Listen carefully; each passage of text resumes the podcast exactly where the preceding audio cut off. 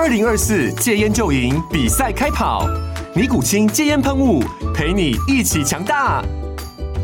戒烟不容易，单靠意志力戒烟的人，时常无法克服戒断症状而失败。尼古清戒烟喷雾将是你的神队友，简单一喷，药品急速释放，立即缓解七大戒断症状，不限场合提高戒烟成功率。除了尼古清神队友，你还可以寻求专业医疗人员协助，一起迈向戒烟成功之路。尼古清戒烟喷雾，用科学方法戒烟，请咨询全台各大药局及戒烟门诊。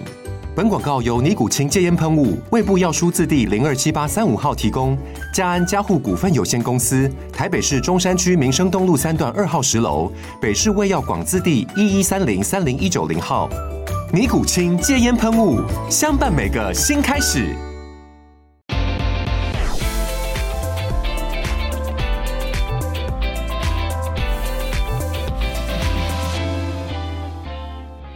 欢迎收听科技岛的 Podcast，这个节目是由科技岛还有一一一人力银行共同制播，要为你带来科技新知、产业趋势、职涯资讯。好，继续回到鼎力跟陈玉龙老师的这个对谈的部分。其实我们我们刚刚在呃闲聊闲聊的时候，我才知道老师原来是《灌篮高手》的粉丝，一定的啊、一定的吗？这是很男生的漫画吧？不会吧？这个那么热血的，一定大家都要看的、啊。哎，这我我在我心中，他是真的很，他是运动漫画的天花板。我我没错没错，是因为我觉得很难超越，不太可能就能。你像像什么网球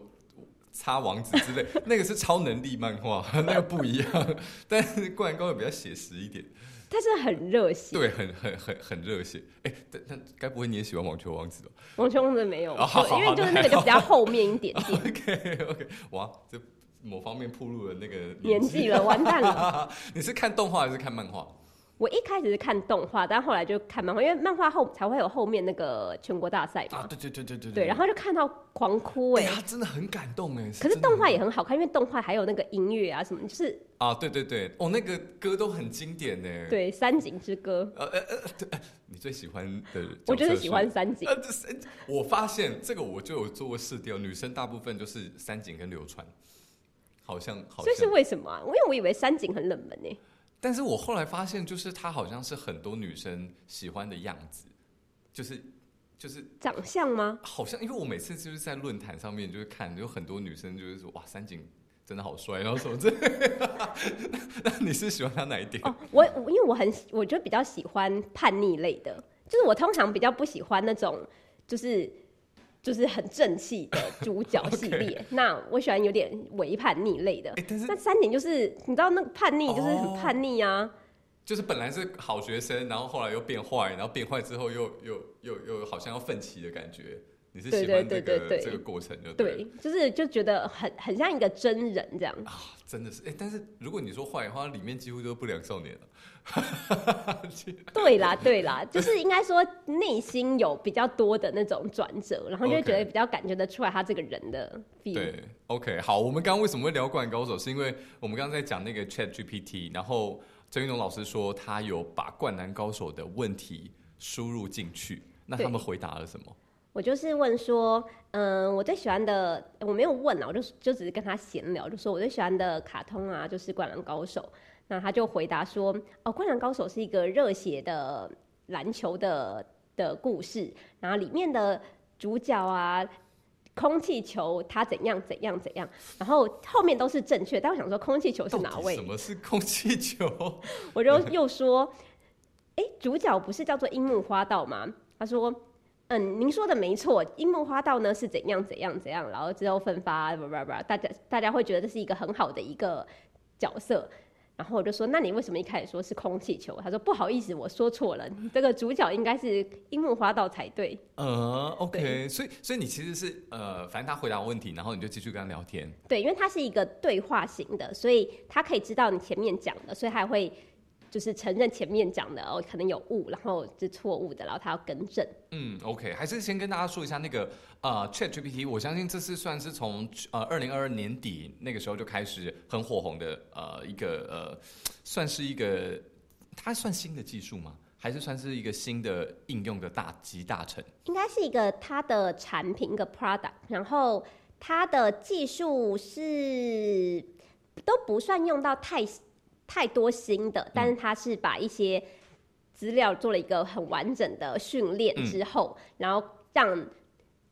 全全国呃全世界大众来测试它的成果，训练的成果如何，就有点像是开放让大家用一用看看，然后想知道现在他对对 看他现在到底做的如何，大家都可以回报你现在觉得他哪里好哪里不好，你可以 submit 你的 feedback。对对，然后他会根据你的 feedback，然后再去做训练。嗯，OK，而且因为它其实呃，大家不用想象，呃，可能有一些人还没用过啦，不用把它想象那个门槛比较高，就是你输入中文，它也是可以回答你的。对，很棒。对，所以我觉得这件事非常的非常的亲民哎。对，就是你啊，你可以用中文跟他聊天，然后英文跟他呃聊天没问题，而且他可以算数学，也可以写程式。对，这个是。在很多虽然呃呃，我身为一个文组人，但是因为我有看到一些工程师，可能就拍影片出来说，他真的就请他写一些程式，他还是可以给一个架构出来。对对，然后就是对他们来说，这件事情很神奇，就是所以才会有一些讨论说，那未来会不会他真的可能对于软体工程师有一点威胁？呃，但可能有一点遥远啦。但我觉得他感觉是一个很好的辅助工具。对，我觉得他现在都是以辅助的工具为主居多，因为他。嗯，还没有办法确保它完全出来的结果，整个回答是百分之百正确的，所以它可能需要一些细节的微调，就是比如说它写出来程式可能没有办法完全正确，没有办法完全直接执行。那你要有这里面的 knowledge 的人，你才能跟他再互动一下，然后跟他一起去修改。可能会错的这个部分，然后最后再变成是最完美的结果。那就跟我刚刚说的一样，是我跟他互动后，结果他才发现哦，《灌篮高手》里面的主角其实不是他原本讲的，不是空气球，是樱木花道，所以他就把它修改之后，他最后产生出来的那个大纲，可能才会是呃，你可以拿来用的一个大纲。就是如果你要写一个就是简述，就是这个《灌篮高手》这个卡通，你就可以把它最后的这些内容贴过来。嗯嗯嗯嗯，理解理解。但因为我我我刚刚跟这个老师在聊天的过程当中，发现说，其实 ChatGPT 还是啊有一点点这个资讯上面的这个，呃，它未必是跟能够直接更新到最新嘛。然后，所以在这个资讯的这个给予上面的话，可能还是会有一些漏洞会出现。但这个部分的话，我就比较好奇是，如果我现在反映了一个错误给他，他是可以立即做学习跟修正或判断的吗？还是他会呃需要可能再做一些资料的爬书？嗯，先简简单解释一下它的制作的过程好了。首先，它一开始呢，就是从嗯，它是从二零二二年的年初，大概把过去网络上你可以爬得到的资料全部都先爬下来，然后非常非常非常的大量。那因为全部爬下来嘛，所以各个语言可能都有，所以这也是为什么它也可以回答中文的问题的原因。对，那各个语言都有，然后他就从这些资料里面先让他做。一开始训练，那他的训练方式其实很简单，就是比如说这一句话是，呃，大家好，嗯，好，那他就是让他训练说，好，你看到大以后，你就要接着加，你看到大家，你就要接好，类似这样子。好，那他看了非常非常非常多网络上的句子文字，所以他是不是就变成是一个，反正你有什么句子，你就他很他很知道怎么接下去是。合理的，嗯，它就等于是一个饱读诗书的一个模型嘛，所以你问你跟他说《灌篮高手》好好看呢，他就会学到说，哦，很多网络上的论坛里面有人提到《灌篮高手》好好看呢，可能很多人就有可能会回应说，哦，我也超喜欢的，他就他就可能就会回说，我也超喜欢的，对，所以他有了这个能力之后呢，第二个部分，其实第二个部分才是最重要的，就是他去把它做了一些微调，让它调整成。人会觉得好的回应方式，什么意思呢？就像刚刚说的，你说《灌篮高手》好好看哦，那他的回应一开始可能是会会说：“哦，我也喜欢《灌篮高手》。”嗯，对，那这是一个还 OK 的回应嘛，就是也不差。对，但是我们可能以他是一个助理的角色来看，我们可能更希望他会回说：“哦，《灌篮高手》是一部什么样子的漫画？然后它里面的内容大概是怎样？”我希望他是。描述一些资讯给我居多，而不要只是很 rough 的就说哦，我也喜欢，就好像没有什么资讯的内容。所以他就请真人去写了很多他觉得比较好的回应。OK，对，那他因为他一开始的一开始的那个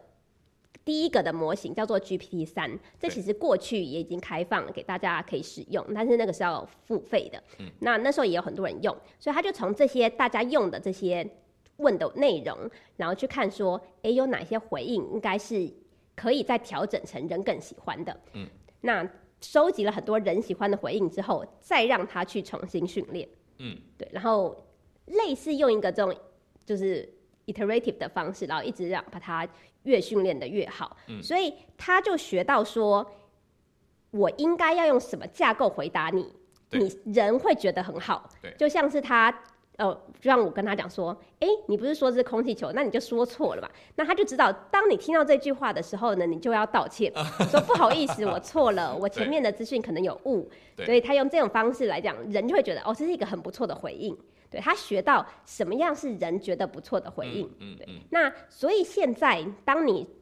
给了他一个资讯，呃，一个问题，然后他，然后跟建议的一些 feedback 回去，他的这资料他就会收存起来。OK，那他其实会应该会固定找一个时间，他会再用大家给他的 feedback，然后的这些资料再去重新调整他的模型，嗯。所以他不会马上反应，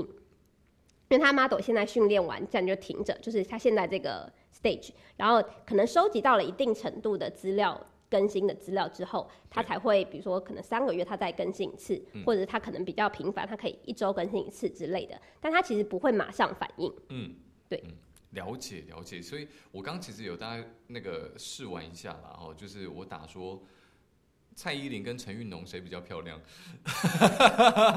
哎、老师先来猜一猜他回答什么？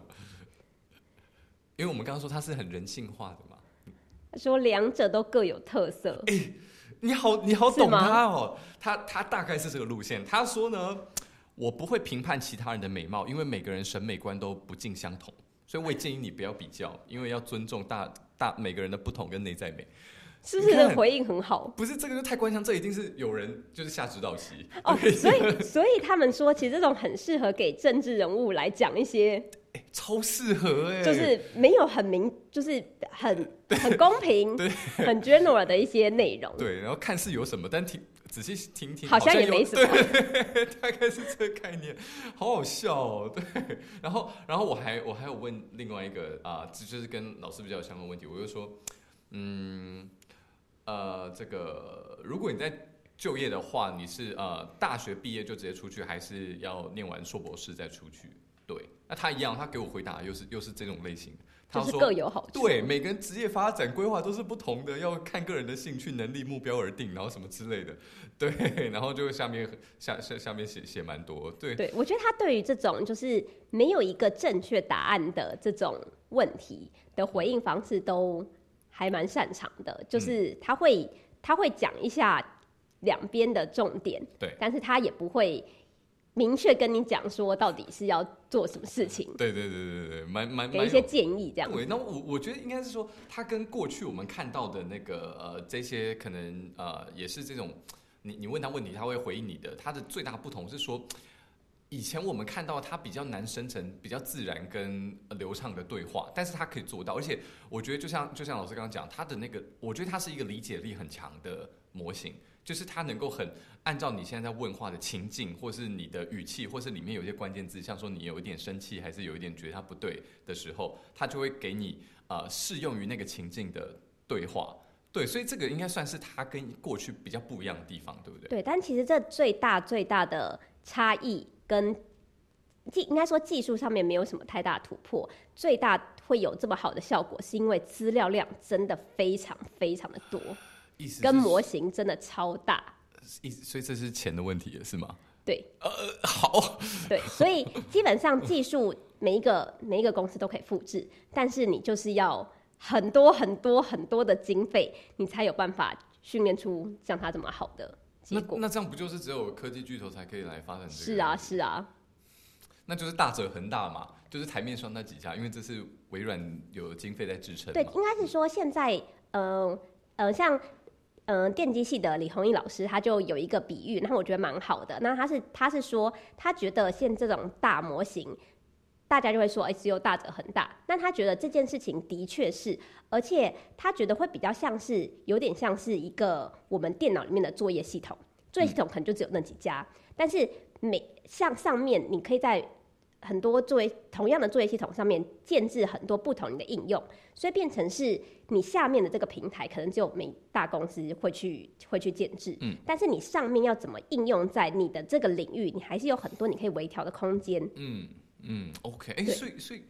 意思是说，你觉得呃，像是我们刚刚说，它可以写程式，然后有一些啊、可能相关的这个从业人员可以用它来辅助他们的呃，不管是工作还是怎么样也好，是类似这个路线的应用嘛？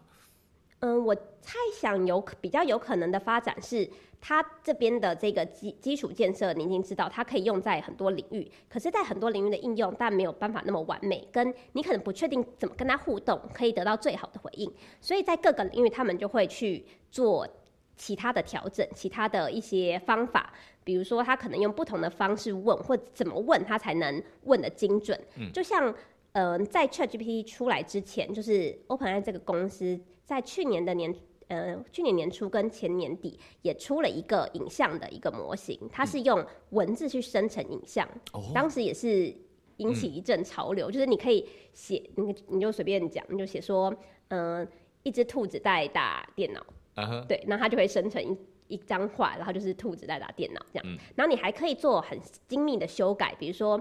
嗯，把这个兔子再圈起来，就说我希望它更毛茸茸一点，对，或者是让它戴个眼镜，圈起来它眼睛的地方，他就会再生下一张。嗯所以你可以一直做微调，然后调整成你想要的那张图。所以当时的这个技术，很多人就说，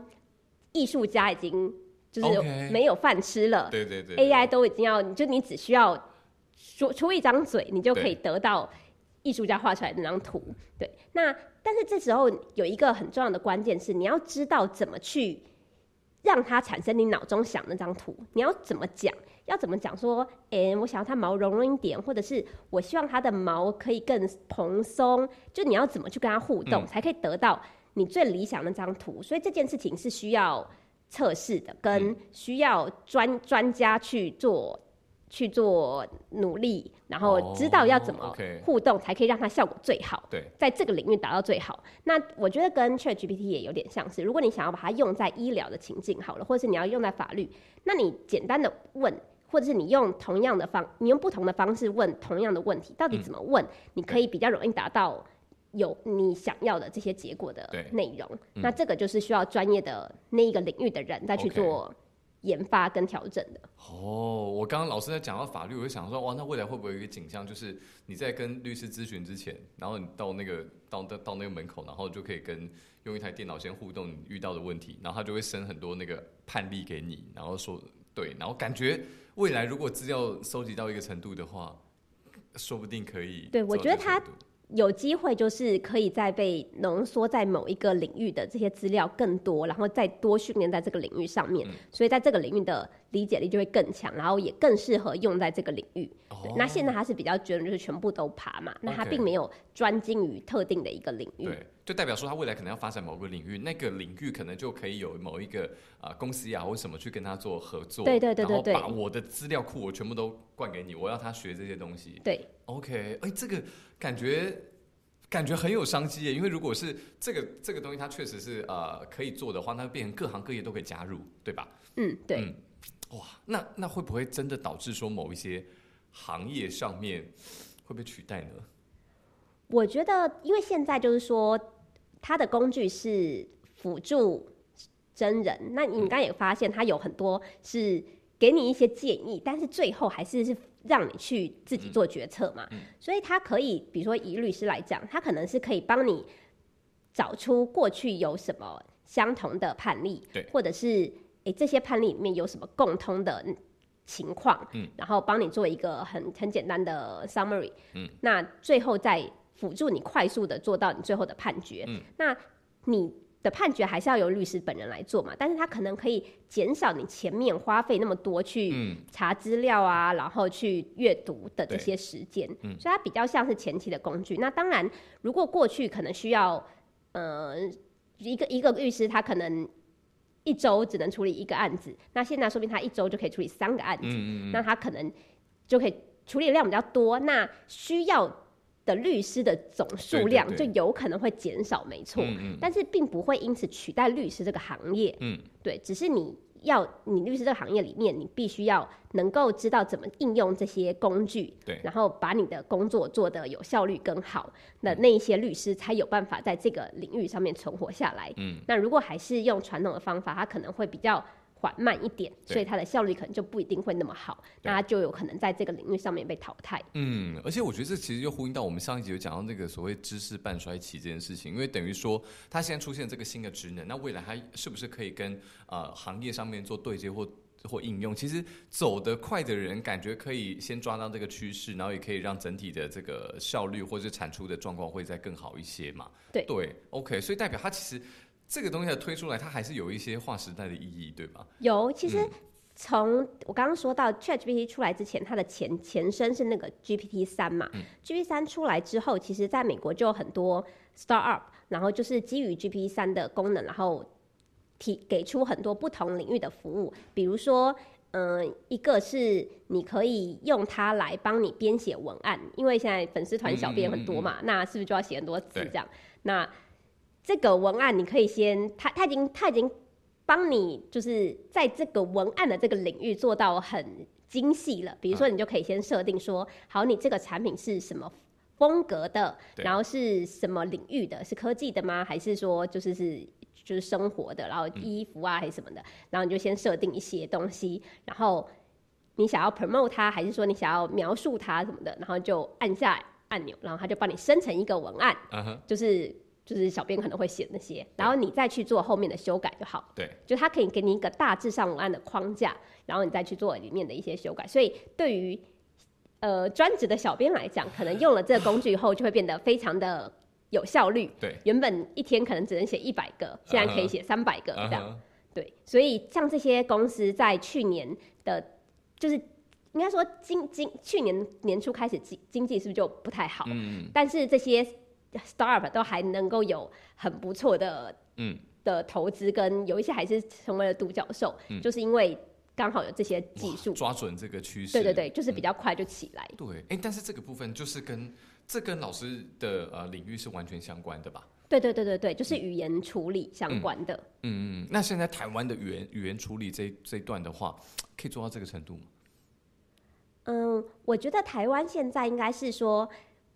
如果有投资，有有足够多的资金，当然我们也可以训练一个我们台湾自己版本的类类似这个 Chat GPT、然后，因为现在嗯、这个公司呃是美国公司嘛，那虽然它是一个开放开就是非盈利组织，但是它的模型并没有完全的开放出来给你用嘛，所以你要你现在要使用，我们是还是要连到它的 API 上面去。等于是你的资料都会传上去。那如果你一些公司要使用的话，它还是会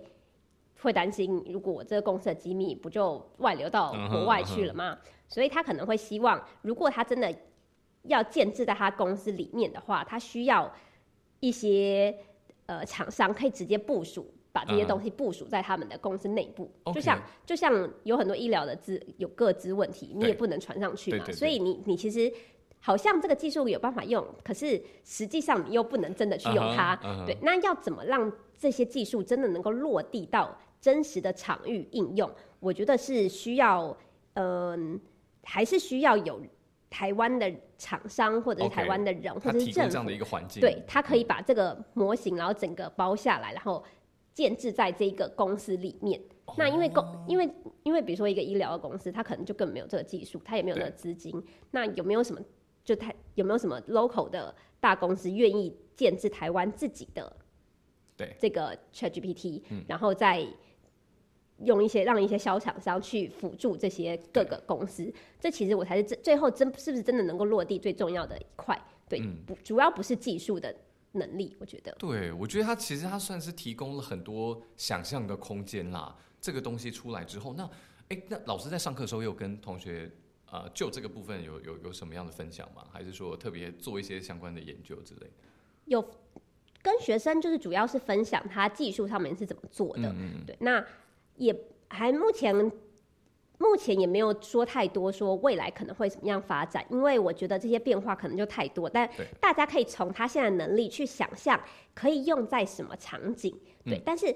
到底要怎么让用在这个场景能够落地，这就是另外一件事情。嗯嗯，对嗯嗯，那这就不是呃我们研究员的范畴了，可能是比较多呃政府要怎么去规划啊，嗯或者是有没有什么大公司有这样子的就是比较产业面的东西了，对这样子。OK，哎、那那我就好奇，就我觉得我们还是回过头来讲，如果是像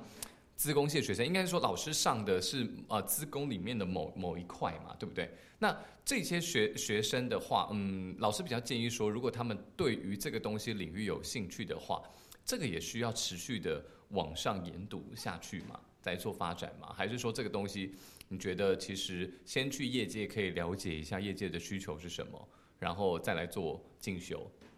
嗯，我觉得两种其实都蛮好的。如果是想要研研，就是研发最最新的技术，或者是技术的突破，或是你去了解它到底是怎么做的，这个呢就比较偏向研究层层面，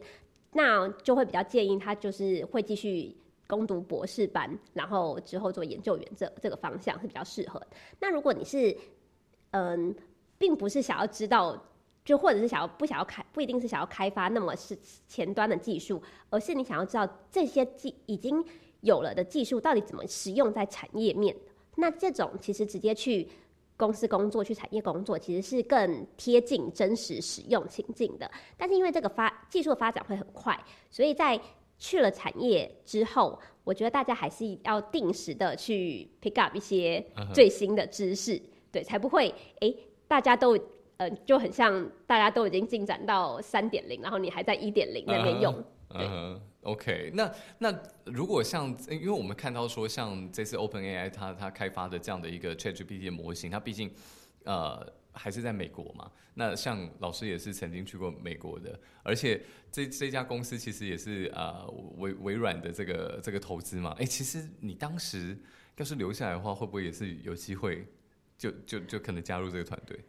应应该说，微软的投资它没有，它不是微软里面的人，然后去 OpenAI 里面帮他们做，而是他们比较像是资金的 support，因为他们需要非常大量的资料，然后很多的机器做训练嘛，所以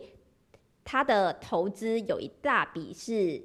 帮助他们有足够多的资源，然后可以做训练。所以像微软的云端的平台，像 GPT、ChatGPT 就是在他们上面训练的。那这些很多硬体啊、很多设备啊，这些成本其实都是就是等于是算是微微软提供，所以它它是它的投资者的一个很大的一部分。对，那当然因为是投资者一部分嘛，所以它也可以。某种程度上享有它的成果，所以像现在就会有一些新闻说，诶，微软有考虑要把这个能力整合到他们的搜寻引擎上面，所以 Google 就开始很担心，就觉得 哇，有一个很大竞争竞争的一个搜寻引擎的对手出现。对对对，哎，但是如果这样听起来的话，确实好像，呃，如果你到美国呃念书，然后其实真的是比较有机会跟这些大公司有一些接触，或是知道他们现在在做的事情是什么。那所以如果是基于这个层面来说，你会建议学生们有机会还是要出国吗？我觉得，我觉得出国有有出国的机会是非常好的。那不一定是一定要去国外念书，而是只要你有，比如说实习一段时间，其实也很好，或者是交换一段时间也很好。因为我觉得不只不一定只 for 去那边可以接触到最新的知识，因为其实你在台湾你还是可以接触得到，但是你到了当地，你其实会有更多的机会去跟当地的人互动，因为当地有很多非常厉害的 researcher，然后可能来自不同的国家，那你可以有这个环境，有这个文化，然后你可以有这个。呃，比较难得的机会，可以跟他们有互动，然后甚至是扩张你的 connection，这其实都对，就不一定是有什么立即的帮助。嗯对，因为有有可能你其实也不一定最后真的走这个领域，但是或者是你后来觉得哦，我还是回来回来台湾去工作好，但是这个都是对于你的人生的行塑是占了很大的一个比例，就是你会你会有这个眼界，你会有这个 connection，当你真的有机会，哎，说不定你在台湾做了。一阵子之后，然后已经很多年了，哎，突然有一个机会去美国开一个分公司，那这时候你的这 connection 可能就帮上忙了，也不一定。对，所以我觉得做很多事情不一定要只想着它能不能够带来什么明确的回报。对，那这个我觉得是就是就是就是很你很难你很难去评估，但是你让你自己有机会去探索跟接触更不一样的面向的，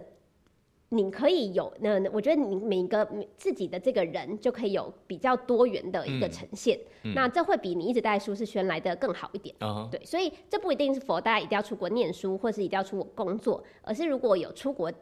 接触不同文化的机会，我觉得这都是加分的。嗯，了解。也就是说，当下我们看到很多事情，它是没有办法马上开花结果，但是它可能会让你这个人变得更完整、对对对对对更多元。而且我觉得很重要是，它可以让你未来的选择变多，对对吧？对，因为我觉得感觉，呃，其实老老实说啊，我觉得就是职涯发展到现在这个阶段，我发现选能够选择这件事情是很重要的。对，所以你现在在累积的这些资本，其实都是让你未来能够有更多的选择的机会。对，我觉得嗯这样子就会不会限，就是让你的弹性变得更多。然后当你随时哎发现这个这条路好像有点走不下去了，或者是这个领域现在看起来不妙，那你还是有很多其他条路可以可以做调整，而不是就像我刚刚说的，不是把鸡蛋都放在同一个篮子，就只有一条路可以选。你有更多的选择机会，那其实是更好的。嗯，那我因为我们也知道说，其实资工它算是现在相当热门的领域啦。那对于资工系的学生来说的话，老师有没有建议说，他们现在呃可以怎么样做一些事情，提早来规划未来职涯？我觉得可以做的事情是，你可以先就是，如果他还不确定自己到底是想要去业界就业，还是想要去深入继续做学术上面的研究的话，他可以在比如说大学的期间就先做一些尝试。比如说，可以跟老师做一些专题，可以加入实验室尝试看看。那你有的时候他也不知道自己喜欢的是哪个领域，你可以加入不同的实验室都试试看，都可以。那在这个同时，如果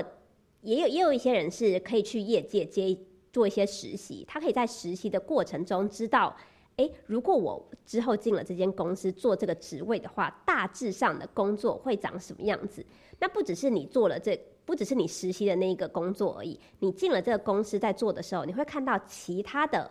其他的人可能不同职位，可能是工程师，有人可能是 PM，有人可能是 researcher，他都有可能是在你的周围。你可以在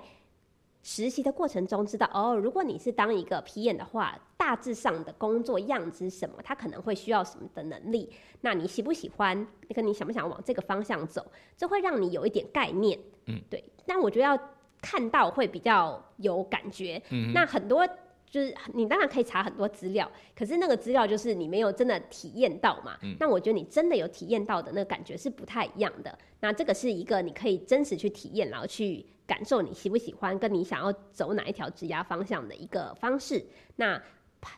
另外在学校里面，刚刚说加入不同实验室是帮助你判断说你到底想呃。到底是不是对于哪一个领域有兴趣？跟你想不想做研究，还是你想要直接去业界去开发很多人使用的这些产品？那这个是另外一方面，自己要了解自己的喜好跟能力上面的探索。嗯，了解，其实就是多方尝试啦。对，就是你要先探索了多了之后，你才知道哪一些是你适合跟你喜欢的。那因为很多人。呃，至少像我自己，就是过去比较没有做那么多探索，所以你可能前提不够广的话，像我比较幸运是刚好我探索的几个，哎，发现有我喜欢的，嗯，那有可能你刚好只探索两三个，但都没有你喜欢的怎么办？所以其实你应该要再多广一点，探索广一点，你就可以发现哦，其实还是有一些是你有可能喜欢的。嗯，了解。哎，那会不会老师你接下来就突然又发现自己有喜欢别的东西？例如说一个大公司，他觉得。好像他也可以让你来主导这个研究，然后你一样有很多的弹性做这件事情，然后给你很多的机会，你会不会就就就去了？我觉得还是有可能的，因为人生本来就是每一个时间点，你的想法都会改变嘛，而且你对于你最重重视的东西，它这也会慢也会有不同的调整。那比如说我在意的可能是我希望能够有跟学生互动，可以带一个 team，那。如果他还是能够让我保有这样的机会，然后甚至是提供其他更额外的一些我现在没有的一些好处，嗯，那说不定其实我当然也会很心动。所以我觉得不用担心自己走了哪一条路之后就要一直走下去，嗯中间有任何岔路都是完全 OK 的。对 OK，有的时候你跳过去啊，也可以跳回来啊。嗯嗯嗯对嗯，OK，好，我觉得今天就直接做做一个总结啦。我觉得就是多方尝试，而且我觉得其实我也常常在跟大家讲说，呃，你职涯上面的选择，或是你这个求学阶段，关于呃未来你应该要怎么走的时候，呼应到老师刚刚讲的，其实就是不用特别担心，然后做了之后就不要后悔。对，我觉得，我觉得像老师，你也没有后悔过你过去做这些选择，对不对？哎、这个想要特别讲一下，就是大家常常就会觉得啊，我当时是不是选另外一条路会更好？嗯，对，但是因为你没有选，所以你一定会美化那一个那一条没有发生的事嗯情。就像女朋友就是或男朋友就是 别人的比较好。得不到的比较好，没有结婚的那个是最好的啊，结婚的就是已经到手了，就没有那么好。但是因为你完，你没有办法真的在完全公平的状态下去比较，因为你那条路就是没发生嘛，对，所以既然你没有办法确认它到底是不是真的比较好，那你就。我自己就是当成它根本就不会比较好，因为你当时就是选了这条路，就是你当时评估在这一在这一个时间点走这一条路是你当下觉得比较好的。对，那你未来当然会觉得，说不定这会比较好，但是也说不定其实是真的比较烂的、啊。嗯那你其实不确定嘛？那既然你选了这个，你就要相信你自己的选择。嗯，对你相信你当下评估出来的结果。那嗯这个就算它不是全部里面最好的一条路，它一定也是让你变成你现在自己这个样子的一个很好的一条路。嗯，所以我们刚刚这个听下来就知道，陈韵老师之所以能够成为现在的他呢，就是因为他很相信自己。对，就走一条自己独一无二的路是最重要的。嗯，OK，好，祝福大家都可以相信自己的选择，然后也不要后悔，勇于尝试。OK，谢谢陈韵老师，谢谢谢谢大家谢谢，拜拜喽，拜拜拜。You.